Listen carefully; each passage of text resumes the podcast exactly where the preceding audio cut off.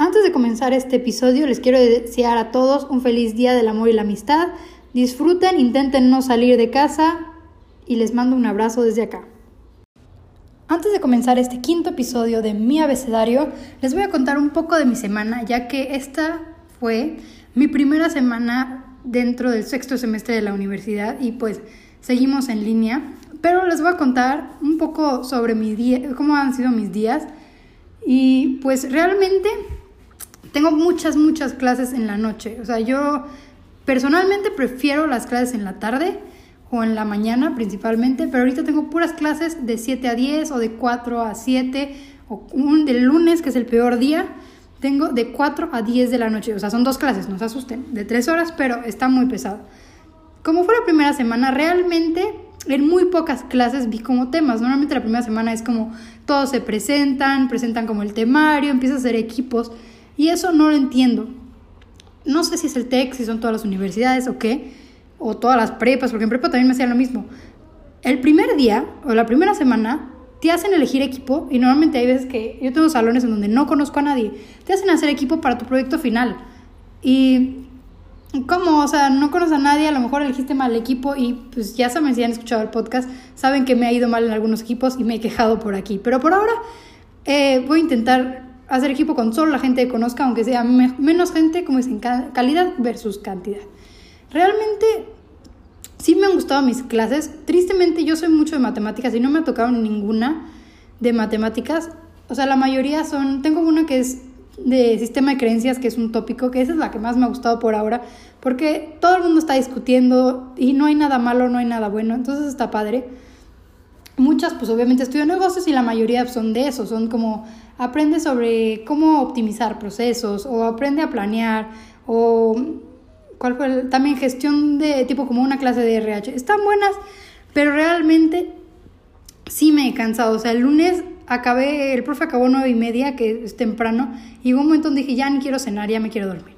Pero bueno, ya no les voy a contar tanto de mi semana. Ah, bueno, importante, algo que está padrísimo, o sea, digo, está muy pesado mi horario, pero los viernes los tengo libres, entonces tengo fin de semana largo, entonces no me puedo quejar. Pero ahora sí, Vamos a empezar con el episodio.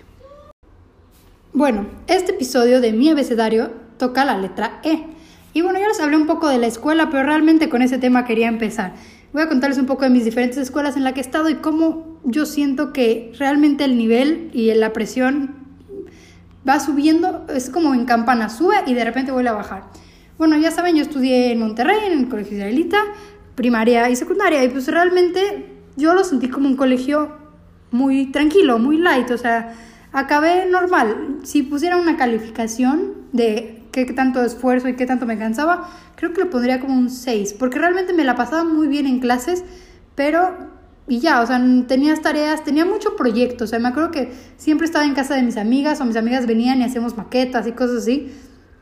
Pero pues realmente, vamos a decir la realidad, este, mi mamá me hacía la mayoría de mis maquetas porque ella es la creativa, entonces pues realmente fue hasta prepa que ya empecé a sentir más presión porque ya me pedían cosas que ya no eran maquetas, entonces mamá ya realmente no me podía ayudar. O también empecé a llevar francés, entonces al principio mi mamá me ayudaba y luego pues el nivel subió mucho. Prepa fue la época que yo creo que en la escuela, bueno, estuve en el TEC, en la escuela del TEC de Monterrey, y fue la época más difícil. O sea, yo me acuerdo que habían días que acababa a las 2 de la mañana, 3 de la mañana haciendo tarea y todas las clases eran a las 7 de la mañana al principio. Entonces, siete y media, perdón. Entonces acababas y ya casi casi tenías que volver a despertarte. Y aunque parezca broma, siento que la universidad, también estoy en el TEC, ya saben, está menos pesada. O sea, realmente como, o no sé si porque es justo la carrera que yo elegí, la siento menos pesada, pero la siento menos pesada realmente. He tenido semestres muy pesados en donde te mandan tareas, lecturas y todo eso, pero nada se compara con prepa y con la cantidad de tareas y lo pesado que sentía. O sea, muy pocas veces me he dormido tan tarde por andar haciendo tarea en universidad, no tanto como en prepa. Entonces, sí, realmente es como una campana, les digo, empieza fácil, sube, sube y luego baja. Y no sé, bueno, no sé, en el futuro a lo mejor maestrías es más pesado o la carrera que elegí no tanto, pero eso es lo que yo pienso. Ahora les voy a contar una cosa que espero que se quede aquí en este podcast porque no me siento muy orgullosa de ella. Les voy a contar de mi problema estacionando, estacionando con coches. Soy un desastre. Tristemente, eh, al estacionarme, creo que nada más he no he chocado, o sea, realmente nada más raspé como una columna. No sé si se cuenta como chocar, cada quien defínalo como quiera. Pero se me complica muchísimo estacionar de todas maneras, o sea, de, de batería, de el de cajón es la peor, en la que tienes dos coches adelante y tienes que hacer la maniobra complicadísima que nada, no entiendo cómo sale. A mí no, no me sale, yo siempre me quedo muy separada de la banqueta. Es horrible. O sea, yo me he ido a calles más lejos para estacionar fácil en lugar de quedarme cerca e intentar meterme así. Pero ahorita con el cambio de casa en Monterrey y también acá, eh, he tenido que estacionar de reversa. Espero que me entiendan, pero en Monterrey, gracias a Dios, no me ha pasado nada. Espero que no me pase nada. Ya saben, toquen madera para que no pase nada. Pero acá en México, eh, tengo el coche que tiene camarita. Y bueno, yo decidí que no quería confiar en la camarita. Porque ya dije, luego se distorsiona mucho. Y intenté estacionar para atrás, pero realmente está muy pequeño el cajón que tengo para estacionarme. Y al lado de mí estaban los dos coches del vecino. Y creo que era de noche. Y también eh, había hecho ejercicio el día anterior y pues me dolía la pierna. O sea, todo un desastre para estacionar. Entonces intenté estacionar y de repente escuché el... Y dije, uy, no. Y rayé mi coche, rayé el coche, rayé el coche. Y de repente no me hice para adelante, vi la rayada, como que me bajé el coche, entre que quieres llorar y no, porque no puede ser nada, es esa impotencia. Medio le raspé. Eh, y como me dolía mucho el pie, le marqué a mi hermano y le dije, ¿puedes estacionarlo? Ya lo estacionó él. Y, pero pues para que no se enterara del rayón. Igual no era tan grande porque me di cuenta rápido, o sea, nada más era una esquinita en la orilla. Le justo estaba el señor que limpia los coches y le dije, ¿me lo podrías encerar para que pues realmente ver qué tanto rayón se hizo? Y me ayudó, ya lo bajé. Pero pues sí se quedó un poco rayado, o sea, sí se agarró a agarrar un poquito la pintura. Y bueno, no sé si ya les conté, pero pues se supone que compré la pintura para el coche ya lleva desde diciembre y no me la han conseguido. Entonces no sé, a lo mejor la cancelo para el próximo podcast o esperemos que ya llegue porque sigue teniendo el mini rayón pero no fue tan grave. Pero realmente estacionar, la gente que sabe estacionar para atrás y la que les digo como de cajoncito así entre dos coches, mis respetos. Y ahora comencemos esa sección de historias cortas o pequeñas que a veces de repente las historias cortas se me alargan.